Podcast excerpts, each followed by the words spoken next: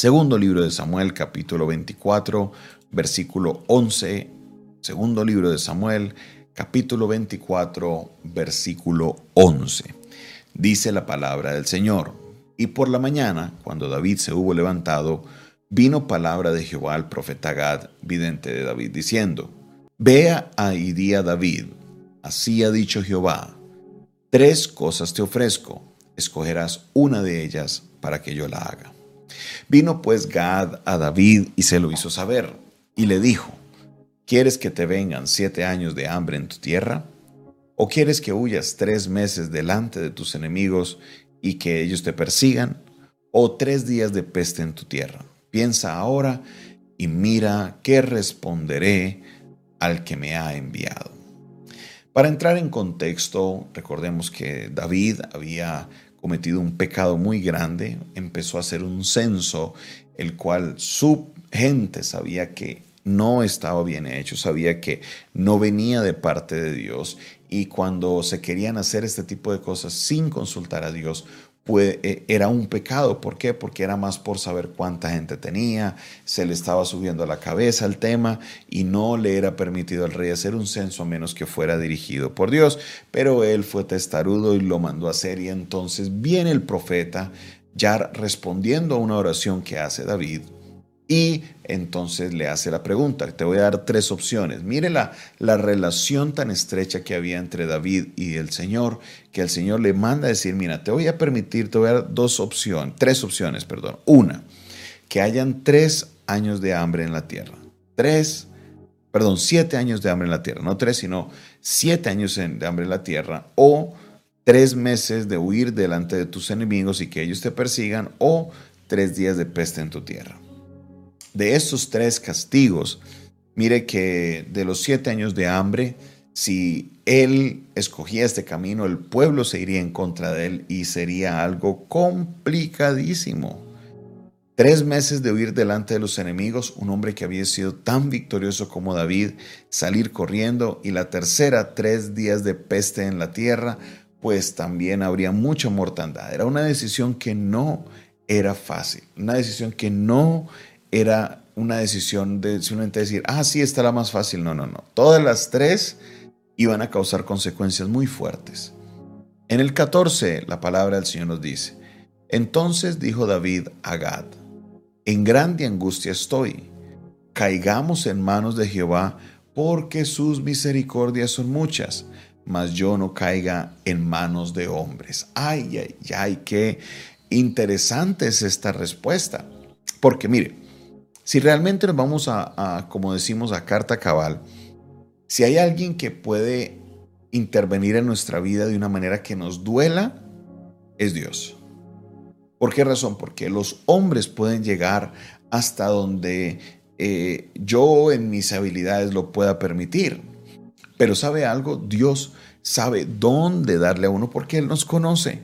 Dios sabe a dónde llegarle a uno porque Él sabe cómo somos nosotros y si Él quiere realmente quebrantarnos y llegarnos a un punto donde nos tienen el piso arrodillados y humillados, es Dios. Pero ¿sabe qué sucede? David no le huye al castigo de Dios, al contrario, David lo busca, David le dice, yo prefiero caer en manos de Dios que en las manos de los hombres. ¿Por qué razón? Porque David había entendido algo grandísimo y es que las misericordias de Dios son muchas. Que pase lo que sea, pero que yo no caiga en manos de los hombres. Que suceda lo que se suceda, pero yo no quiero caer en manos de los hombres. Ay, ay, ay, qué maravilloso es esto. ¿Por qué razón es algo maravilloso? Porque nos muestra lo mucho, mucho, mucho que David conocía de Dios nos muestra lo mucho que David entendía de Dios. ¿Por qué? Porque David conocía las misericordias de Dios. David conocía las misericordias de Dios. La pregunta es, ¿cómo David conocía las misericordias de Dios? Bueno, hay dos maneras importantes como David conocía las misericordias de Dios. La primera de ellas era que David había experimentado esa misericordia de primera mano. David había experimentado esa misericordia de primera mano. ¿Cómo la había experimentado? Pues habíamos visto ya el caso que tuvo con Betsabé, también habíamos tenido eh, otros casos en los que se había manifestado esa misericordia. Entonces David, de su propia experiencia, sabe que las misericordias de Dios son grandes, pero sabe cuál fue la segunda fuente más importante de David poder determinar el conocimiento, del, perdón, las misericordias de Dios. La palabra de Dios. Mire, cuando usted arranca a leer la Biblia desde el libro de Génesis y lo empieza a estudiar día tras día, lo empieza a leer detalladamente, lo que usted puede ver es la misericordia de Dios con el ser humano. Porque si Dios fuera a hacer la justicia lo que es, oiga, no estaríamos ninguno acá con vida. Todos hubiéramos sido llevados y consumidos por nuestras fallas, por nuestros errores, pero la Biblia, la palabra de Dios, para muchos a veces es un libro que muestra el juicio de Dios y, la ira de Dios con el ser humano. Y si, pero si usted lo lee con los ojos correctos, con los lentes correctos, lo que usted va a entender es la misericordia de Dios. Dios ha sido bueno, Dios ha sido maravilloso. Por eso David proclamaba y decía, porque bueno es Dios y para siempre es su misericordia. Cada vez que en cualquier lugar del mundo se habla de esta frase, porque bueno es Dios y para siempre es su misericordia, están citando a David. Él compuso música con esa frase. Todo el mundo tenía que saber que Dios era bueno y que su misericordia es para siempre. Grande es la misericordia de Dios. Y aquí es donde está lo interesante. Cuando muchos le huyen a la mano de Dios, cuando muchos preferirían no tener que lidiar con Dios para lo que es un castigo, una disciplina, David dijo, prefiero las manos de Dios. Sí, las manos de Dios pueden ser más duras. Sí, las manos de Dios pueden ser muy fuertes, pero ¿sabe que conozco la misericordia de Dios y sé que voy a apelar a esa misericordia y sé cómo llegarle al corazón de Dios. Esta es la actitud del ser humano. Nosotros tratamos de escondernos y a veces preferimos caer en las manos del hombre que en las de Dios, pero no, aprendamos de David eso, aprendamos de él. Ahora, con esto, mis hermanos, tenemos que nosotros comprender algo, la importancia de conocer la palabra de Dios. ¿Yo por qué me pego a esto? Porque el Salmo 119 habla de un hombre que conoce la palabra de Dios y este salmo es compuesto por el mismo David. Al nosotros entender cómo David leía la palabra, amaba la palabra y conocía a Dios por medio de la palabra, nos debe llevar a nosotros a, seguir los mismos pasos.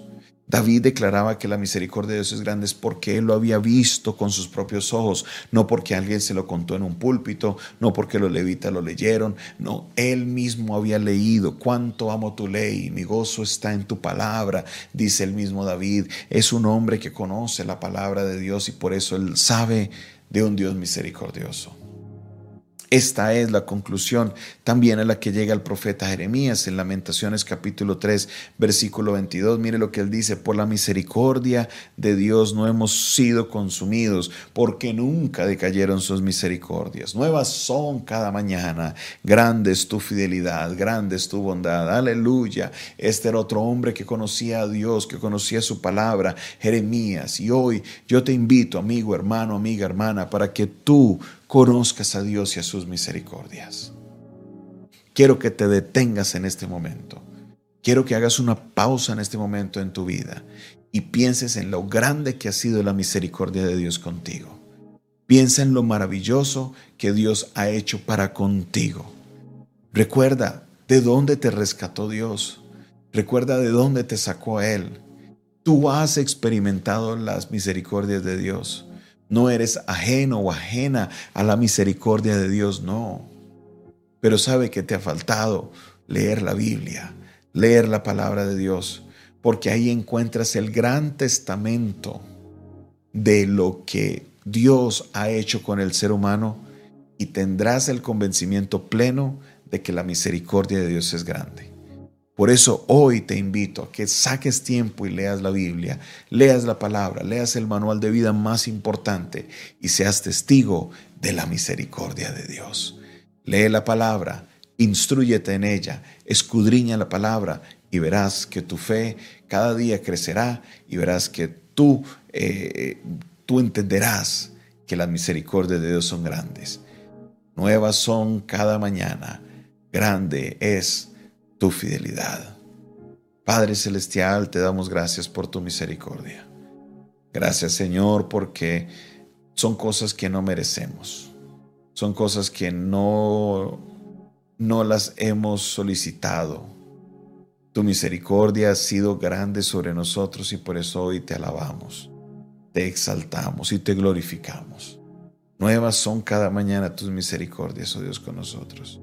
A pesar de nuestros errores, a pesar de nuestras fallas, tus misericordias son nuevas cada mañana. En esta hora te pido, Señor, por cada uno de mis hermanos, que hoy necesita saber de tu misericordia, que necesita ser confortado porque tú eres un Dios misericordioso. Ministra cada una de estas vidas. Gracias Señor por tu palabra, porque en tu palabra encontramos el testimonio de lo grande que ha sido tu misericordia. Señor, recibe la gloria, recibe la honra, recibe toda la exaltación, por siempre y para siempre, en el nombre de Jesús. Amén, amén y amén.